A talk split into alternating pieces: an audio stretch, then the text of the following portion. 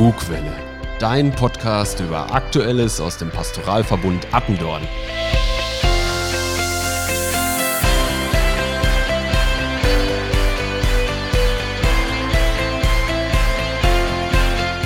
Mit Alexander und Philipp.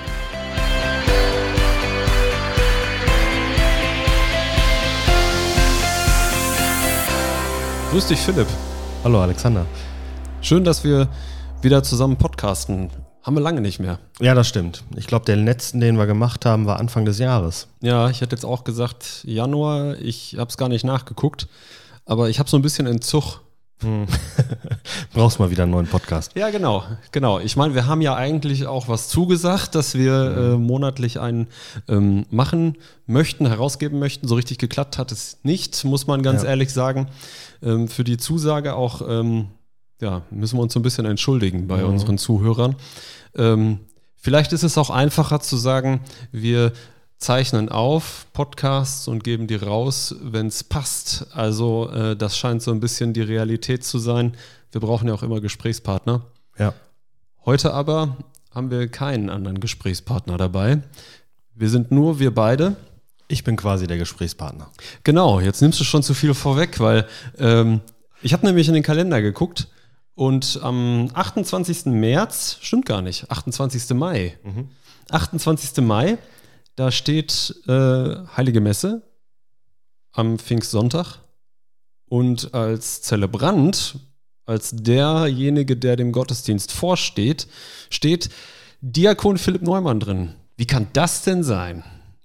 Ja, das kann ich dir auch nicht sagen. Also ein Diakon feiert ja keine heilige Messe, steht dir nicht vor. Das ist nicht seine Aufgabe. Äh, ich glaube, da ist im Kalender einfach eine Kleinigkeit verloren gegangen. Und zwar von dem Samstag davor, vom Samstag, den 27. Mai. Da ist nämlich meine Priesterweihe. Deine Hochzeit quasi. Hochzeit. Hochzeit, ja, Hochzeit nicht, das, so würde ich es nicht sagen. Nee, aber äh, ja, da ist der, ein letzter erster Schritt findet dann stand, dass meine Ausbildung jetzt dann wirklich zu Ende ist. Du bist schon ganz schön lange unterwegs. Ähm, du hast eben im Vorgespräch kurz gesagt, 2015 hast du mit dem Studium begonnen. Das heißt also, ähm, ja, wirklich eine lange Zeit, äh, acht Jahre später, ähm, wirst du jetzt zum Priester geweiht. Wir haben letztes Jahr schon zusammen deine Diakonweihe gefeiert. Ich erinnere Mhm. mich sehr gerne daran zurück, an den Tag in Paderborn. Es war, war ein schöner Tag. Aber du bist ja jetzt schon seit ähm, 2021 hier in Attendorn. Vielleicht kannst du ja mal kurz umreißen, was so zwischen 2015 und 2021 passiert ist. Wirklich nur ganz knapp. Ja, wie du sagst, bis zur Priesterweihe ist eine sehr lange Ausbildungszeit von siebeneinhalb, knapp acht Jahren, äh, dass ich auch wirklich die Zeit hatte zu sagen, ist das mein Weg? Ist das mein Weg fürs Leben? Und als ich in 2015 in Paderborn angefangen habe, nachdem ich die Bewerbungsgespräche hatte und meine Bewerbung angenommen wurde, war ich zuerst ein Jahr im sogenannten probedeutischen Jahr. Das ist so eine Art Vorbereitungsjahr vor dem Studium, vor dem eigentlichen Studium, wo ich hauptsächlich die Sprachen gelernt habe, Latein, Griechisch, Hebräisch und im Priesterseminar parallel Ausbildungselemente hatte zum Bibel, zur Bibel, zu Gebetsvarianten, zu Gebetsformen, zu geistlichem Leben. Und dieses erste Jahr ist so ein bisschen wie die Probezeit. Die Probezeit für mich, zu sagen, ja, okay, ich bin jetzt ein Jahr mal hier dabei äh, und nach dem einen Jahr kann ich sagen, ich bleib hier oder ich gehe wieder. Und das ist mir immer ganz wichtig, auch wenn ich mit jungen Männern spreche, die Interesse haben, zu sagen, dieses erste Jahr ist einfach erst einmal komm und sieh. Und wenn es nicht dein Weg ist, dann merkst du das da schon. Vom Propedeutikum habe ich schon mal gehört. Ähm, Gibt es dafür für den Begriff eine Übersetzung? Pädagogik kennen wir ja. Die Propedeutik hat etwas mit der Pädagogik zu tun.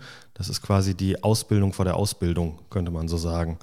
Oder das Lehrjahr vor, den, vor der Lehre, weil danach dann die fünf Jahre Theologiestudium an der Fakultät stattfinden, an der Bischöflichen Fakultät in Paderborn, mit einem staatlichen Abschluss dann am Ende, dem Magister. Überall in der Welt nennt man ihn Master, aber Deutschland braucht immer so eine kleine Besonderheit bei sich und nennt es dann Magister. Haben sie sich wahrscheinlich aus Österreich abgeschaut, da gibt es auch Magister. Aber das äh, Probedeutikum ist ja schon eine sehr zentrale äh, Zeit, in der ähm, du dir sicher auch die Frage gestellt hast, ist das der Weg, den ich gehen möchte, den ich auch gehen kann? Weil im Endeffekt das, was mit der Diakonweihe ja schon ähm, begann, mit der Priesterweihe, ja, wie du schon so schön sagtest, ein, ein Abschluss, aber auch irgendwie ein Anfang ist, ähm, was da vor dir liegt. Ähm, ist dir das leicht gefallen? Nein, also bevor ich mich überhaupt am Priesterseminar gemeldet habe, habe ich zuerst ein Jahr Theologie in Münster studiert. Also ich habe erstmal die Frage gehabt, diese Theologie, ist das überhaupt was für mich? Passe ich da rein? Klappt das mit meinem Denken, mit dem, was ich von meiner Grundausbildung äh, durch das Biologiestudium hatte? Ähm, funktioniert das? Und bin deswegen erst einmal in Münster angefangen zum Theologiestudium und habe da aber gemerkt, ja, also ich komme in dieses Denken hinein und habe mir die Frage gestellt, das war auch mit die Motivation, das Theologiestudium erstmal anzufangen, wenn ich Gott auf diese Weise folgen will in meinem Leben, erstmal völlig unabhängig vom priesterlichen Dienst, wenn ich Gott folgen will, was, was brauche ich dann und kann ich das wirklich? Wenn ich sein Wort in der Welt verkünden möchte, wenn ich anderen Menschen diesen Jesus näher bringen möchte. Und während dieses Studiums diesem einen Jahr in Münster habe ich gemerkt, ja, entweder ganz oder gar nicht. Und bin dann eben ins Priesterseminar, also habe mich da beworben und die haben mich Gott sei Dank auch angenommen. Äh, das war nicht selbstverständlich. Ähm, nur eine kleine Anekdote am Rand. Normalerweise, wenn man ins Priesterseminar geht, muss man gefirmt sein. Das ist quasi eine, Auf, eine Aufnahmebedingung, ein Aufnahmekriterium, äh, dass man getauft zur Erstkommunion und gefirmt wurde. Ähm, und ich war zu dem Zeitpunkt noch nicht gefirmt. Ich war als Jugendlicher nicht bei der Firmung, weil ich da mit der, mit der Kirche vor Ort äh, nicht allzu viel zu tun hatte. Ich komme auch nicht aus einer sehr religiösen Familie oder ähnliches und war nicht bei der Firmung. Und trotzdem haben sie mich erstmal aufgenommen, weil dieses erste Jahr eben so ein Probejahr ist. Und äh, dann bin ich im ersten, im ersten Semester, also im ersten Jahr, bin ich dann gefirmt worden, ähm, weil das mit einer der Aufnahmebedingungen war. Und ähm, ja, habe aber gemerkt über das erste Jahr, ich bleibe auf jeden Fall dabei und äh, will mich da weiter prüfen. Und die zweite große Prüfungsstelle, nenne ich es mal, die ich mir gesetzt habe, war während des Studiums. Also das Studium ganz normal fünf mhm. Jahre. Und in der Mitte, das dritte Studienjahr, das habe ich im Ausland verbracht. Dazu sind wir aufgefordert. Das müssen wir machen. Bevor wir vielleicht darauf gucken, eine Frage vorweg. Du hast jetzt nochmal sehr viel über deine Motivation auch mhm. gesprochen, ähm, weshalb du Priester werden möchtest oder dich auf den Weg auch begeben hast, den jetzt so weit zu gehen. Ähm, mich interessiert jetzt aber doch nochmal, was war eigentlich damals ausschlaggebend, dich überhaupt auf diesen Weg einzulassen, auch auf äh, diese, dieses, äh, ich probiere das mal aus. Also du hast eben schon angedeutet, du hast vorher Biologie studiert. Ähm, wie kam es denn dazu, dass du dann gesagt hast, Mensch, das ist aber ähm, etwas, das möchte ich mal mindestens ausprobieren oder mich gegebenenfalls sogar darauf einlassen und mein Leben danach ausrichten? Ja, das ist eine sehr persönliche Frage und ich will auch eine persönliche Antwort drauf geben. Äh, angefangen hat das bei mir, also wie gesagt, ich bin nicht großartig religiös aufgewachsen, nur über der Oma ein bisschen äh, das Beten kennengelernt und war mit der auch ein paar Mal in der Kirche, als kleines Kind auch an Weihnachten, aber das war es so. Und äh, nach der Erstkommunion ist das verschwunden. Gerade nach der Erstkommunion meines jüngeren Bruders, danach gab es im Prinzip keine Berührungspunkte mehr. Und äh, zweit, als ich 17 war, 2007, hat mein Vater Selbstmord begangen. Und das hat einen ziemlichen Schock bei mir bewirkt, bei mir und bei meiner Familie. Da ist einiges, wie man so sagt, in Bewegung geraten. Ähm, ja, und dann habe ich aber erstmal normal weitergemacht, habe mein Abitur abgeschlossen und habe das gemacht, was ich immer machen wollte. Also eigentlich wollte ich Tierforscher werden, aber das ist kein Ausbildungsberuf. Deswegen habe ich gemerkt, okay, ich muss erst Biologie studieren und äh, habe dann das Biologiestudium nach dem Abitur angefangen in Leipzig. Äh, da war ich dann drei Jahre lang. Und ja, vor allem während dieser drei Jahre während ich mich mit den Naturwissenschaften beschäftigt habe. Also ich hatte auch Mathematik und Physik und Chemievorlesungen, ähm, obwohl ich eigentlich dachte, ich will nur Biologie machen, aber das hängt ja alles miteinander zusammen. Und während ich mich da mit den Naturwissenschaften beschäftigt habe, kam mir, kam so in mir, in mir auf, die Frage, ja, ich verstehe jetzt, wie es funktioniert. Das bringen die mir hier bei. Und ich könnte auch verschiedene Dinge vertiefen, wie Tiere funktionieren, wie Pflanzen funktionieren, wie das mit den Naturgesetzen und äh, der Physik ist. Aber warum eigentlich? Also es kam immer mehr die Frage in mir auf, auch im Gespräch, in, ich kann mich gut erinnern an eine Vorlesung, da ging es um Evolution auch. Ja, aber warum? Wie funktioniert das? Also wozu funktioniert das oder warum, warum gibt es das überhaupt? Und der Dozent druckste etwas herum und musste dann aber selber sagen, wir wissen es nicht. Und das ist das, was ich erlebt habe, dass die Naturwissenschaften, auch wenn sich dieser Rahmen immer weiter ausdehnt, eine Grenze haben. Die können nicht alles erklären. Und für mich am wichtigsten, eben auch aufgrund meiner Biografie, äh, für mich am wichtigsten war die Frage, warum existieren wir Menschen? Nicht rein biologisch gedacht, wie hat es sich aus dem Affen weiterentwickelt in der Evolution und in der Veränderung der Genkomposition, die dann eben den modernen Menschen hervorgebracht hat. Aber wozu? Warum? Also die Frage nach dem Sinn. Und äh, da kann die Naturwissenschaft keine Antwort drauf geben, weil die sich damit auch nicht beschäftigt. Das ist nicht deren Sache. Die beschäftigen sich mit den materiellen Dingen. Und da habe ich gemerkt, okay, dann brauche ich eine andere Antwort, weil diese Frage mich wirklich beschäftigt hat und ich brauchte eine Antwort und habe die gesucht. Dadurch bin ich dann erst in der Philosophie gelandet und habe da die Frage, weil das die typische Frage der Philosophie ist, habe mich da erstmal weiter drauf äh, damit beschäftigt, bis ich dann festgestellt habe, okay, das Einzige, was am Ende Sinn macht, ist anzunehmen, es gibt keinen Sinn, es ist bedeutungslos. Oder die andere rationale Schluss ist, es gibt Sinn, aber der kommt von einer externen Quelle. Der kommt von etwas anderem, von etwas außerhalb. Ja, das ist im Prinzip, was wir am Ende Gott nennen. Und damit habe ich mich dann weiter beschäftigt. Mhm. Habe mich gefragt, wie ist das am rationalsten zu denken? Und äh, habe dann eben in erster Linie mal die Bibel aufgeschlagen, habe mal geguckt, okay, ja, damit bist du irgendwie aufgewachsen mal, bist auch getauft und zur Erstkommunion irgendwann mal gegangen und habe das mal ausprobiert, in der Bibel gelesen und äh, versucht mir dann Reim rauszumachen.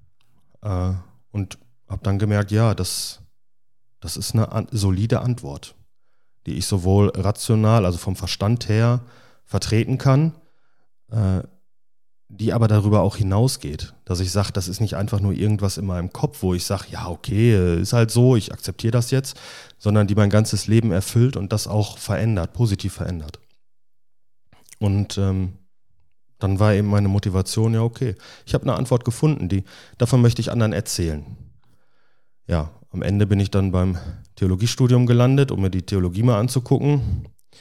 Das erste Jahr Theologie ist immer ein wenig, wir reißen das Haus ab, prüfen das Fundament und ja. äh, dann bauen wir mal wieder was auf und das verändert sich dann ganz stark. Ich weiß nicht, wie es bei dir war. Hattest du eine ähnliche Erfahrung? Ich erinnere mich da auch gut dran. Also es gab genug Punkte, wo ich so dachte, boah, das stellt so auch den kindlichen Glauben, mit dem man aufgewachsen ist, ganz schön in Frage, ähm, weil auf einmal auch Dinge, ähm, ja, ähm, ich sag mal, äh, hergeleitet werden, wo man dachte, die sind irgendwie gegeben. Mhm. Ähm, und äh, das ist schon interessant. Ich erinnere mich auf jeden Fall noch daran, dass ähm, mein Dogmatikprofessor damals sagte, ähm, äh, am Ende, ähm, wenn wir als Christen unterwegs sind äh, und unser Leben danach ausrichten, nach den, ich sag mal, christlichen Leitlinien, äh, liebe deinen Nächsten, solche Dinge, dann ähm, können uns eigentlich nur zwei Dinge passieren. Das eine ist, es stellt sich heraus, es war alles falsch.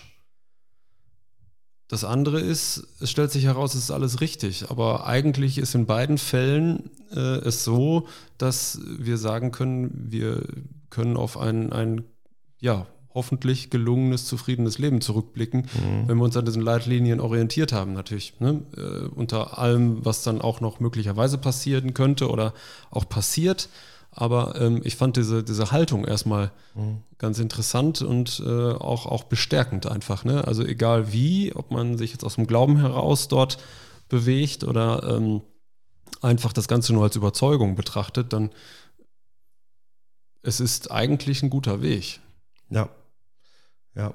Ja, und eben etwas, äh, von dem ich weiter erzählen will. Ja. ja von dem ich so überzeugt bin, dass ich sage, ja, ich gebe der, ich gebe dem Ding meine ganze, mein ganzes Leben. In einer, in einer besonderen Weise, eben in der priesterlichen Nachfolge. Ja. Und ähm, wie gesagt, durch das Theologiestudium bin ich da ein bisschen geknetet worden. Wie du sagst, der kindliche Glaube, der, der ist ganz schnell weg, äh, wenn man das einmal rational durchdringt und es dann nochmal neu auf Füße stellt, auf, auf neue und stabile Füße stellt, was ich als sehr befreiend empfunden habe. Natürlich auch die Erfahrung, ähm, das Gefühl, ja, jetzt ist alles kaputt, was soll ich jetzt eigentlich noch glauben, was ist denn jetzt noch richtig? Ähm, aber wie gesagt, dann auch sich da durchzukämpfen, dieses, diese Spannung aufrechtzuerhalten. Diese ewige Spannung von, ja, ich kann Gott nicht in ein Reagenzglas tun und ihn untersuchen nach seinen Eigenschaften, sondern es ist eine reine Verstandesleistung, ja. ähm, wie er sich gezeigt hat. Und das macht es schwerer, als wenn ich nur materiell ihn untersuchen könnte. Ich danke dir ähm, für den, den Einblick, was dich da bewegt hat, Priester zu werden, diese Ausbildung äh, zu gehen. Ich habe dich eben dabei unterbrochen, dass du einen zweiten ähm, Punkt für dich angelegt hattest, wo du gesagt hast, das ist wie so eine, ich sag mal, so eine Sollbruchstelle. Ähm, du hast davon erzählt, dass du dann ins Ausland gegangen bist, äh, in dein Freisemester, wenn ich das richtig verstanden habe. Ja, genau. Es heißt Freisemester, weil wir frei sind vom Seminar. Also wir dürfen außerhalb von Paderborn wohnen und müssen das auch machen. Mein Regens, äh, den wir hier im Podcast auch schon mal gehört haben, Domkapitular Menke-Peitzmeier, äh, der hat die Regel aufgestellt, mindestens außerhalb von Nordrhein-Westfalen. Weil ich hätte natürlich auch zu Hause wieder einziehen können und wäre nach Münster gependelt. Bochum. Bochum, ne, ähm, Köln oder ähnliches. Ähm, das ist ja alles nah bei. Und er sagt, nein, es braucht diese Entfernung. Es braucht diese Entfernung. Ich habe mir dann gedacht, okay, wenn ich jetzt schon ins Ausland gehe, dann möchte ich entweder irgendwo hin, wo ich irgendjemanden höre als Professor, der mich begeistert, oder ich möchte eine neue Sprache lernen oder eine Sprache, die ich kann, verbessern. Sprache verbessern, vielleicht wäre Deutsch die beste Wahl gewesen, äh, dass mein Deutsch ein bisschen besser wird, aber äh, damit bin ich einigermaßen zufrieden. Neue Sprache lernen wäre möglich gewesen. Aber dann habe ich die Möglichkeit gehabt, nach Irland zu gehen, auf die grüne Insel, wie sie in der Werbung immer genannt wird, was ich auch bestätigen kann, weil Schnee habe ich nur einen halben Tag gesehen. Ähm, und war dann in Irland, in der Nähe von Dublin für ein Jahr oder für ein Jahr und habe da nochmal einen ganz anderen wissenschaftlichen Zugang zur Theologie gefunden. Was war das für dich? Die sind also auf der einen Seite im Bereich der Bibelwissenschaft, wie gehe ich mit den biblischen Texten um, wie kann ich die erklären, dass die entstanden sind und was die bedeuten. Da waren die Iren wesentlich spiritueller. Für die stand am Ende, das war für mich als nüchterner deutscher Wissenschaftler, der präzise schaut, welche Worte sind das und wo kommen diese Worte her, ähm, wie du es ja wahrscheinlich auch erlebt hast, waren die immer interessiert von der Frage, ja okay, jetzt haben wir das gemacht. Wir haben uns angeguckt, wie ist der Text entstanden, aus welcher Zeit kommt er, welche Spuren aus der Zeit finden wir in dem Text. Aber was bedeutet uns das jetzt spirituell? Mhm. Was sagt uns das jetzt über Gott? Und das war für mich so ein leichter Wow-Effekt. Die Bibel ist nicht irgendwie so ein totes Buchstabengewimmel. Ja, wir sagen im Gottesdienst immer Wort des lebendigen Gottes, aber ja, okay. Ne? Ähm, aber da habe ich das das erste Mal erfahren, dass dieser spirituelle Umgang mit der Schrift, ja, Gott spricht zu mir. Wenn ich das jetzt mal ernst nehme, Gott lebt, Gott ist lebendig und spricht sein Wort. Ja, und er spricht es jetzt gerade auch wieder zu mir durch seine Schrift. Ähm, das war für mich was ganz Neues und eine sehr positive Erfahrung. Ist das äh, oder hat das mit einer äh, beschriebenen Sollbruchstelle auch zu tun gehabt? Jein. Also, wie gesagt, das Freijahr ist halt in der Mitte. Von den fünf Jahren Studium äh, ist es genau das dritte. Und wenn wir ins Freijahr gehen, müssen wir aus dem Seminar vollständig ausziehen. Also wir haben dann nicht mal mehr einen Schlüssel oder ein Zimmer da vor Ort. Einfach um diese Trennung, um dieses Draußensein zu verdeutlichen. Und ich bin wirklich ausgezogen, auch geistlich im Kopf und habe mir gesagt, ja okay, ich habe jetzt ein Jahr Zeit, um mich nochmal in einer ganz anderen Umgebung, mit ganz anderen Menschen und mit ganz anderen Herausforderungen zu fragen, ob ich zurückkomme. Gehe ich wirklich zurück und schließe nicht einfach nur mein Studium ab und versuche damit dann einen mhm. Beruf zu finden, sondern gehe ich zurück ins Priesterseminar, um mich weiter auf diesen Weg vorzubereiten. Äh, deswegen sage ich Sollbruchstelle, weil das für mich wirklich die Prüfung war am Ende. Bitte ich den Regens, mir wieder einen Schlüssel zu geben fürs Seminar oder suche ich mir einen anderen Wohnungsschlüssel? Ganz symbolisch gedacht. Und ich habe nach dem Jahr äh, in Irland, wo ich mit vielen verschiedenen Menschen zu tun hatte und gesprochen habe, gelebt habe, habe ich gesagt, ja, doch, nee, ich gehe wieder zurück. Ich bitte den Regens wieder um Schlüssel. Den habe ich auch bekommen. Aber es ist dann nicht einfach nur ein Weg in die alte Heimat zurück, sondern eigentlich eine, ein Weg zurück in die Berufung. Ja, die Berufung hat sich weiter geklärt. Die hat ja nicht, das war ja nicht irgendwie Pause, Berufung, sondern es hat sich in dieser Zeit geklärt, in welche Richtung geht mein Herz. Ja. Ähm, geht mein Herz wieder dahin, zu sagen, ja, ich gehe diesen Weg weiter. Oder ja, ich habe diese Berufung in mir oder ich habe sie eben auch nicht in mir. Ist ja. auch okay. Dafür ist das Seminar da. Ähm, aber ich bin wirklich zurückgekommen und habe gesagt, ja, das ist, das ist mein Weg. Ja, muss man ja sagen, also ähm, schön, dass der Weg für dich an der Stelle so weitergegangen ist. Also mhm. ansonsten würden wir hier jetzt auch nicht zusammen podcasten. Ja. Für, ich, ja. Ich habe in Irland dann auch zum Abschluss, äh, als ich die Entscheidung getroffen habe, noch einen sehr schönen 30. Geburtstag gefeiert. Ähm, also von daher hatte ich auch noch ein, ein Jubiläum dabei, äh, wo ich gesagt habe, ja, es geht auf jeden Fall zurück. So wie ich dich kennengelernt habe, ähm, seit 2021, wie wir eben schon gesagt haben, äh, hatte ich immer den Eindruck, also Irland ist auf jeden Fall etwas, was ist bei dir, das war was Entscheidendes, weil du doch immer mal wieder über Irland erzählt hast. Und ähm, klar ist das eine tolle Insel, aber ich meine, ähm, ähm, umso schöner, wenn das dann auch für dich als deinen, auf deinem geistlichen Weg eine so wichtige Rolle gespielt hat. Ähm, ja. Es gehört einfach dann dazu. Ne? Es ist ein mhm. Teil, äh, der, ähm, ja, der sich da eingeprägt hat. Ja, auf jeden ja. Fall. Ja, kommen wir vielleicht einfach mal hier in den Pastoralverbund, würde ich sagen. Du hast ja dann weiter studiert mhm. und äh, hast dein Studium abgeschlossen, bis dann äh, 2021 hier in, äh, ja, es hieß eigentlich, am Anfang hieß du immer der Praktikant. Mhm. Ja, ich war der Praktikant. Hast dich auch so vorgestellt, erinnere ja. ich mich noch. Ja, ähm, ganz lustig, da saß ich in einer Sitzung und äh, dann sagte jemand, ach, wenn Sie der Praktikant sind, dann brauchen wir ja keine Vorstellungsrunde machen, das lohnt sich ja nicht. Wie lange sind Sie denn Praktikant hier? Und ich sagte nur zwei Jahre.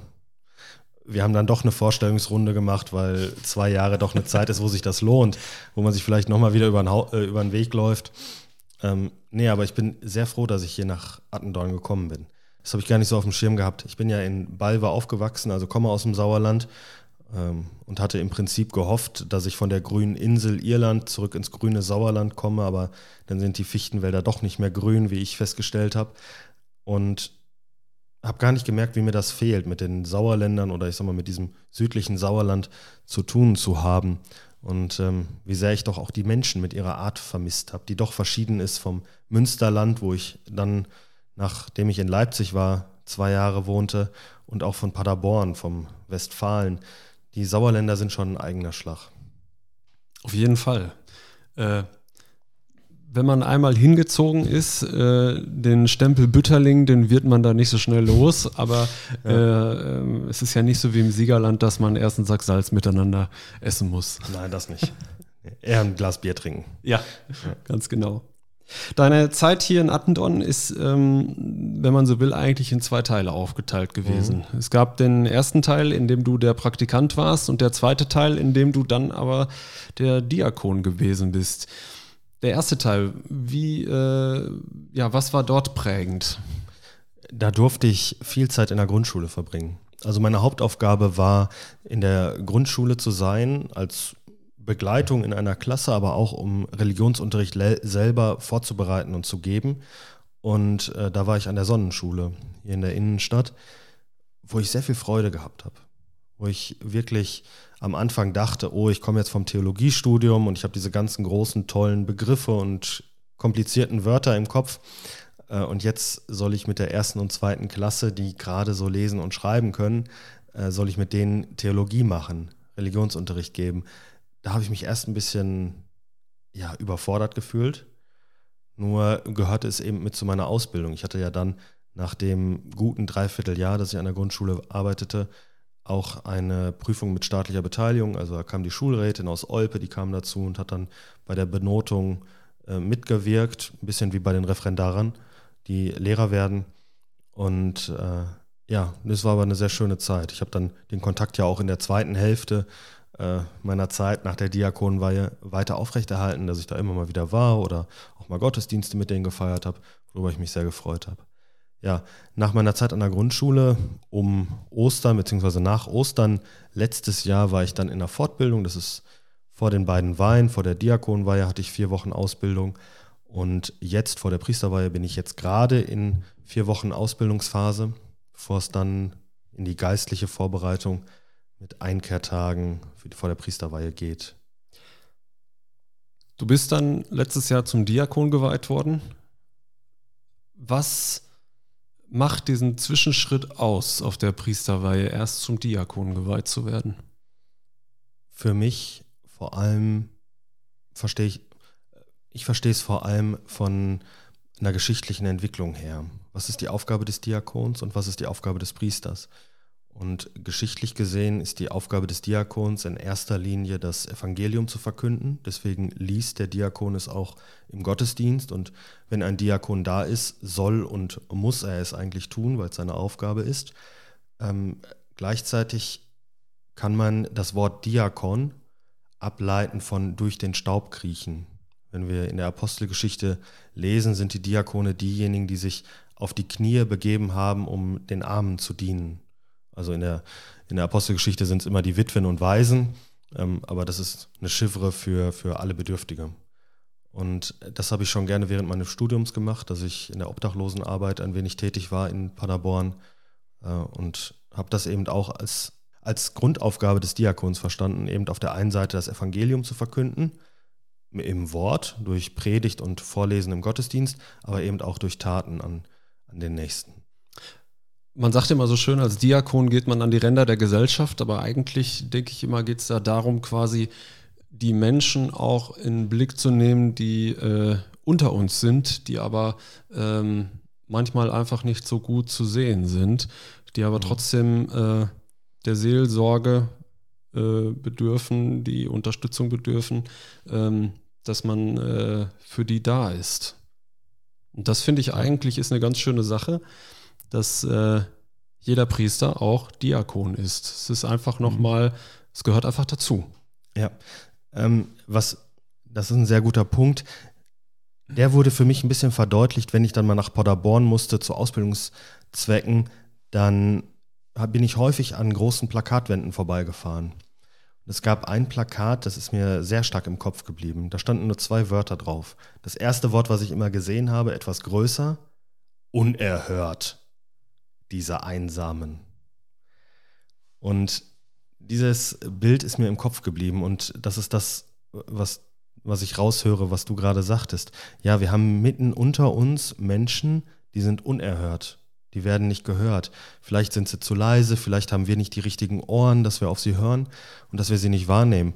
Und äh, da war für mich vor allem die Mitarbeit bei dem Projekt Effata, was Frau Thielke von der Caritas, bei der Caritas angestoßen hat, äh, sehr fruchtbringend und tragend auch. Wo habe ich gerne mitgemacht. Viele ehrenam ehrenamtlich Engagierte, die da wirklich jeden Donnerstag dann äh, die Türen öffnen und Suppe ausgeben, ein bisschen ins Gespräch kommen, äh, vor allem mit Bedürftigen hier aus der Stadt. Du hast äh, neben den Tätigkeiten aber auch viele weitere Dinge in der Pastoral hier miterlebt und mitgemacht. Ich mir fällt auf jeden Fall Erstkommunion-Vorbereitung ein. Du warst bei der äh, letzten Firmenvorbereitung mit dabei. Unterschiedliche Dinge.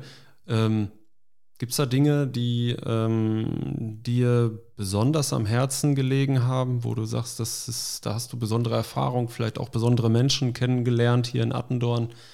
Ähm, ich meine, du verlässt uns bald. Was sind Dinge, die bleiben dir so ganz besonders in Erinnerung? Ja, ich habe hier meine ersten Schritte gemacht. Ich habe hier viele erste Schritte getan, viele erste Erfahrungen gesammelt, viele Dinge, die ich das erste Mal gemacht habe. Also viele erste Male, wenn man so will. Und von den Dingen, die du mir, die du aufgezählt hast, Erstkommunion, Vorbereitung, Firmung, ich nenne auch mal Grundschulgottesdienste oder geistige Einheiten mit Grundschulkindern, unabhängig von einem Wort Gottesdienst, wenn ich da eine Kleinigkeit mit denen gemacht habe. Das sind alles interessante Erfahrungen. Aber ein bisschen was, auf das ich vorbereitet werden konnte durch das Studium und durch die Ausbildungseinheit im Priesterseminar, worauf ich nicht wirklich vorbereitet werden konnte, äh, das ist der Umgang mit den, mit den Menschen, denen ich so begegne. Technischen Gottesdienst zu planen und den durchzuführen, das ist ganz einfach, das habe ich gelernt, dafür habe ich studiert. Aber wie gehe ich mit den Menschen um? Und wie reagiere ich auf die Menschen? Also was lösen Menschen auch in mir aus? Und für mich eins der eindrücklichsten Erfahrungen war wirklich, wo ich das alles gemerkt habe, meine ersten Beerdigungen. Also als Diakon habe ich dann auch den Beerdigungsdienst mit aufgenommen und äh, durfte hier in Attendorn viele Menschen äh, begleiten bei ihrer Trauer, beim Abschied nehmen von einem verstorbenen Familienangehörigen, Arbeitskollegen oder einfach Bekannten. Und das hat mich nie ganz losgelassen, das Gefühl, vorne vor der trauernden Gemeinde zu stehen bei der Verabschiedung, den Verstorbenen oder die Verstorbene in der ähm, dabei und das Gefühl, was auf mich eingeschwappt ist, einfach zu merken, ja, da ist jemand gestorben, der fehlt jetzt, da entsteht eine Lücke. Und diese Lücke erzeugt Trauer, die ich wirklich vorne, vorne spüren konnte, fast körperlich spüren konnte, was die Leute alles mitgebracht haben. Und das fand ich mit einem der wertvollsten Dienste, die ich hier getan habe, die Menschen damit etwas zu begleiten und wie ich hoffe, immer den Verstorbenen gut zu verabschieden, für ihn zu beten und ihn zu verabschieden, aber eben auch die Trauer der, der Angehörigen und der Freunde ein wenig mitzubegleiten, dass es vielleicht etwas einfacher fällt zu akzeptieren, dass ja da jetzt eine Lücke ist, die niemand mehr füllt. Beim Thema Beerdigung bist du natürlich ganz schön äh, gefordert worden hier in Attendorn. Ich hatte immer das Gefühl, dass ähm, dass das natürlich ein ähm, Bereich ist, wo auch sehr viel Zeit reingeht, auch mehr mhm. Zeit, als man von außen eigentlich sehen kann. Das mhm. meine ich jetzt nicht nur auf, auf dich hinbezogen, sondern überhaupt auf unsere Priester hinbezogen, ähm, wenn die beerdigen. Ähm, und es ist trotzdem, glaube ich, ein Dienst, der, ähm, von dem man auch sehr viel mitnimmt. Ja. Ja. Ganz anders war, also wie gesagt, bei den Beerdigungen habe ich immer diese ja, existenzielle Not. Da ist jemand gestorben. Auf der einen Seite Trauer darüber, dass dieser Mensch nicht mehr da ist. Aber glaube ich auch immer ein bisschen diese Frage, die mitschwingt, ähm, ja, auch ich werde irgendwann sterben. Ich weiß es vielleicht noch nicht wann.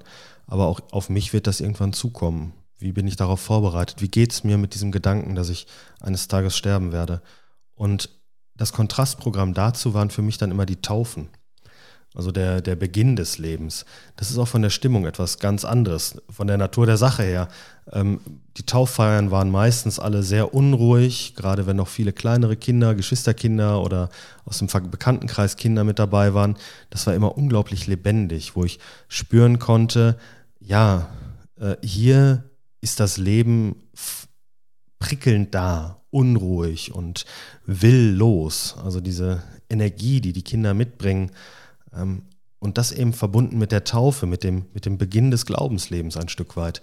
Zu sagen, ja, es geht jetzt aber nicht, diese Energie, die da sprudelt aus den Quellen, die sollen wir weitertragen im Glauben über das ganze Leben hinaus, weil der Glaube den, das Leben in Fülle bringen kann, weil ich eben diesen Grund habe. Warum existiere ich? Wozu bin ich da? Das sind sehr schöne Bilder, die du jetzt gerade noch aufmachst, die äh, mich jetzt so dahin bringen, mal einen Schritt weiter zu gehen. Deine Zeit hier in Attendorn ist äh, genau genommen eigentlich schon vorbei. Du bist kurz vor Ostern, ähm, hast du hier deine Wohnung ähm, ja, ähm, aufgegeben, hinter dir gelassen, deinen Schlüssel abgegeben wieder und ähm, bist nach Paderborn gegangen, hast da jetzt noch so unterschiedliche, wie du eben schon angedeutet hast, ähm, Vorbereitungstermine. Und dann steht am 27. Mai deine Priesterweihe an. Was passiert da an dem Tag? Also erstmal ganz beschreibend, äh, es gibt den Gottesdienst, der wird auch live gestreamt vom Erzbistum, also der ist dann auf YouTube zu finden, so wie wir das hier von den Livestream-Gottesdiensten aus der Kirche kennen. Ähm, und damit bin ich kein Priesterkandidat mehr dann bin ich schon Priester. Ich bin niemand mehr, der sich auf die Priesterweihe vorbereitet, sondern das hat sich dann geändert und dann geht es für mich irgendwo, irgendwie weiter. Das weiß ich jetzt noch nicht. Es gibt die Tradition hier in Paderborn, dass die Stellen, wo die neuen Priester hinkommen, äh, beim Mittagessen nach der Priesterweihe, also wahrscheinlich so gegen 14.15 Uhr, äh, in einem separaten Raum mitgeteilt werden. Das heißt, du wirst auf jeden Fall nicht als ähm, Priester mit einem Auftrag äh, hier nach Attendorn als Teil des Pastoralteams zurückkehren. Das definitiv nicht. Das definitiv nicht. Erstens gibt es ja hier noch einen Vikar, der Vikar Sascha Heinrich, der ja noch hier bleibt für ein Jahr. Aber auch danach, nach dem ein Jahr, werde ich wahrscheinlich nicht wiederkommen. Es gibt so die Regel, äh, dass man, wo man schon einmal war, erstmal nicht wieder hinkommt. Aber ich habe das auf dem Kirchplatz, wenn ich mit Leuten aus der Gemeinde gesprochen habe, auch immer wieder gesagt, gerade in den, in den letzten Wochen, wo dieses Abschiednehmen von allen möglichen, vom Kindergarten, von der Grundschule und von allen Menschen, die ich so getroffen habe, ähm, habe ich gesagt, lieber kurz in Attendorn als gar nicht in Attendorn. Also lieber die anderthalb Jahre hier verbracht zu haben, als mein ganzes Leben nicht in Attendorn gewohnt zu haben, weil unser Erzbistum ist ja relativ groß, von der Fläche auch her, und die Wahrscheinlichkeit nach Attendorn zurückzukommen ist deswegen leider gering. Ja, also spätestens bei der Osterandacht suchen wir immer Priester, die, äh, äh, die die Lüchten mitbegleiten. Also wer weiß, äh, vielleicht bist du ja auch einfach nur mal auf ein Intermezzo hier. Auf jeden Fall wirst du ja am 28. Mai deine Prämitie feiern, ähm, mhm. ein ganz besonderer Gottesdienst. Äh, was was äh, bedeutet der für dich? Ja, das ist mein, mein erster Gottesdienst, wo ich hinterm Altar stehen muss und darf und die ganze Chose leite. Natürlich äh, bei dieser Messe äh, sind immer noch ein paar Leute an meiner Seite, die mich da noch einmal ein letztes Mal unterstützen.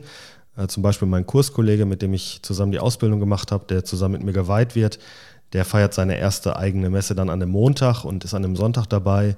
Dann natürlich äh, Pastor Neuser, der mich hier ausgebildet hat, der Vikar Heinrich ist vielleicht noch mit dabei und mein Primizprediger. Also bei der Primiz, bei der Messe, da muss ich nicht auch noch alleine predigen, äh, sondern diese Dinge werden mir alle abgenommen. Also ich muss im Prinzip nur am Ende da aus dem Buch vorlesen, aus dem Messbuch. Ähm, und ja, habe da noch ganz viele Leute, die mich ein Stück weit begleitet haben auf meinem Weg, Priester zu werden, die dann auch mitfeiern. Trotzdem wirst du den Gottesdienst, die Messe in einer Funktion dann, äh, in einer Funktion ja, der Vorstehen, die für dich dann neu ist und mhm. ähm, ich glaube, was ganz Besonderes sein wird, wenn ähm, du, lieber, liebe Zuhörerin, lieber Zuhörer, äh, damit bei sein möchtest. Im Livestream wird der Gottesdienst auf jeden Fall übertragen. Und ähm, wie viele Plätze wird es in der, in der Kirche geben? Ja, so viele wie reinpassen. Also ich habe da jetzt keine großen Reservierungen oder ähnliches vorgenommen. Also von daher, wenn du möchtest, wenn du Zeit hast oder Lust hast, dann komm gerne dazu. Ich freue mich, jeden zu sehen. Und das Besondere an diesen Primizgottesdiensten ist immer, dass zum Schluss ein besonderer Segen äh, gespendet wird, der Primitsegen, ähm, indem man äh, seinen Namen sagt und dann der äh, Neugeweihte, jetzt in unserem Fall Philipp, du dann denen, die zu dir kommen, mhm. den Primitsegen spenden wirst. Äh, eine besondere ja. Sache. Ja, also jeder Neupriester darf für ein Jahr lang, also quasi bis es neue Neupriester gibt, den äh, Primidsegen spenden. Und bei der Formulierung ist es genau, wie du sagtest, der Name desjenigen, der gesegnet wird. Da wird bei dem Segen werden die Hände über den Kopf gehalten bzw. aufgelegt und ähm, darum geht es eigentlich. Es heißt da nämlich auch, durch die Auflegung meiner geweihten Hände oder neu geweihten Hände, zu sagen, ja, darum geht's. Ich soll jetzt bewirken, ich soll jetzt was machen. Und was, womit macht man was? Ja, vor allem auch mit den Händen. Das ist so ein Symbol dafür. Und davon soll Gutes ausgehen, von dem, was ich tue. Ich weiß gerade jetzt gar nicht, wie ich richtig weitermachen soll, Philipp. Ich muss ehrlich sagen, äh, mir hat das jetzt sehr viel Freude gemacht, ähm, das Gespräch mit dir zu führen. Ich ähm, bin ein wenig, äh, ja, auch man kann sagen, auch traurig. Äh, es ist äh, unsere letzte Bugwelle, die mhm. wir äh, gemeinsam hier aufnehmen und es hat mir viel Freude gemacht, dieses Format mit dir auszuprobieren und auch, äh, ja, wir sind bis hierhin jetzt gekommen. Mhm. Das beeindruckt mich sehr und wir werden schauen, wie es weitergeht. Äh, ich werde schauen, wie es weitergeht. Mhm. Ich wünsche dir auf jeden Fall äh, für deine Priesterweihe als allererstes einen ganz besonderen Tag, besondere Erlebnisse in deiner neuen Funktion mhm. als Priester dann, aber auch, dass du auf deiner neuen Stelle, ähm, wo auch immer im Erzbistum, natürlich uns hier in Appendorn immer in mhm. guter Erinnerung behältst, aber ähm, die äh, vielen Erfahrungen dort nutzen kannst äh, und äh, dort auch etwas Gutes bewirkst. Dankeschön. Danke. Also für mich ist es auch wirklich so, dass ich so ein bisschen mit einem weinenden Herzen hier weggehe, aber gleichzeitig auch mit einem freudigen Kribbeln im Bauch, äh, weil ich mich doch freue, und aufgeregt bin, nicht nur auf die Priesterweihe, sondern auch über meine erste eigene Messe dann hier, um nochmal Abschied zu nehmen von der, von der Gemeinde und wo es dann weiter hingeht. Also ich merke, das gab es einige Jahre schon einmal, dass die Gemeinden nicht ganz so stillgehalten und dicht gehalten haben, wie das die Personalabteilung sich das gewünscht hat und dass die Stellen manchmal als Gerücht schon bekannt waren. Ähm, falls du zuhörst und weißt, dass an deine Stelle ein Neupriester kommt, äh, ein Gruß geht raus, melde dich mal. Ja, Philipp, herzlichen Dank für das Gespräch. Wir hören ganz bestimmt voneinander. Äh, alles Gute und dir, liebe Zuhörerinnen, lieber Zuhörer, sei gesegnet.